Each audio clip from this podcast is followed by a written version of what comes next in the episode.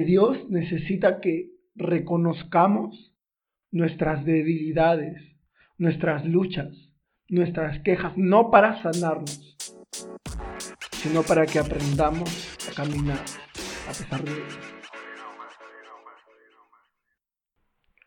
Hola, ¿qué tal? Bienvenidos a este séptimo episodio de Frágil Día 107 de cuarentena en Perú. Y esta semana quiero hablar, siguiendo quizás el hilo de, la entrevista de la semana pasada con el pastor Joel Quesada, quiero hablar de un tema que ha retumbado mucho mi corazón durante, durante los últimos meses, se podría decir, siendo, siendo puntual desde que empezó la cuarentena y es acerca de los aguijones.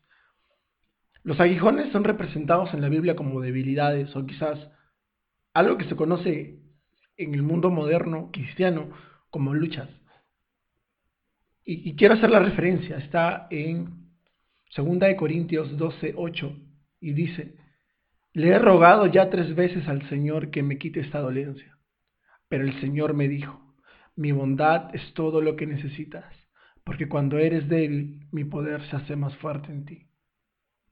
Otras versiones dice que le he rogado ya tres veces al Señor que me quite ese aguijón de la carne.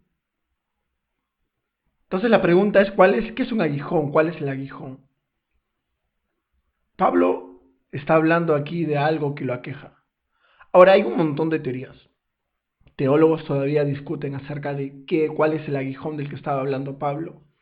Algunos dicen que era un problema para hablar, un problema para caminar, otros dicen que era la persecución de la iglesia.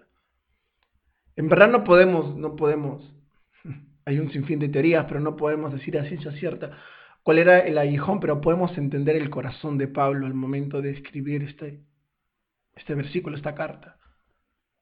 Y es que Pablo, como muchos de nosotros, le dijo a Dios, quiero dejar de hacer esto, quiero dejar de sufrir por esto, quiero dejar de que esto me duela, quiero que esto no me duela más, quiero dejar de sentirme así. Y la respuesta de Dios es un poco un poco rara porque le dice, mi bondad es todo lo que necesitas, Pablo. Porque cuando eres débil, mi poder se hace más fuerte en ti. Y lo que ha retumbado mucho en mi corazón es acerca de cuáles son mis aguijones.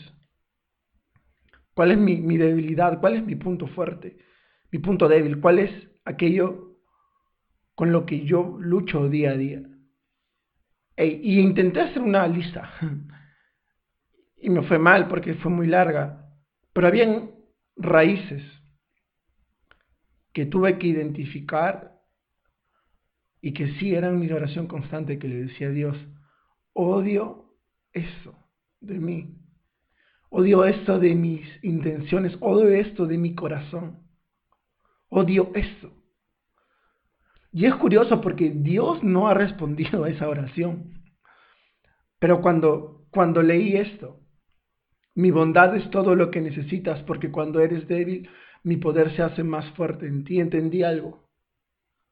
De que Dios necesita que reconozcamos nuestras debilidades, nuestras luchas, nuestras quejas, no para sanarnos, sino para que aprendamos a caminar a pesar de ellas.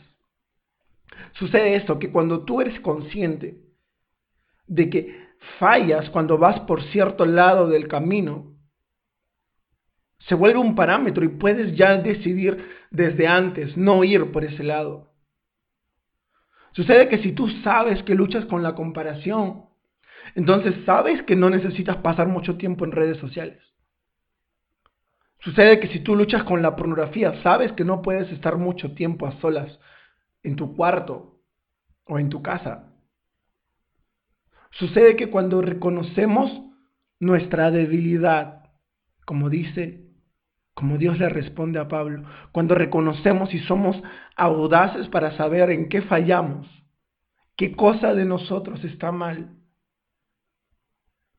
podemos caminar libremente. Es por eso que, que David le dice a Dios, examina mi corazón. Me encanta, porque cuando tú cuando nosotros oramos y le decimos a Dios, examina mi corazón, lo único que sucede es que nos volvemos más sensibles a las cosas dentro de nuestro corazón que no está bien. Es que nos volvemos más sensibles a aquello que no le agrada a Dios.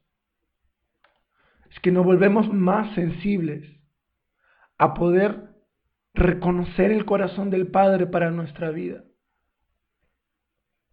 Y la verdad es que Dios dice que ha venido a darnos una vida en abundancia. Juan 10:10 10 dice, un ladrón solo tiene una cosa en mente. Quiere robar, matar y destruir.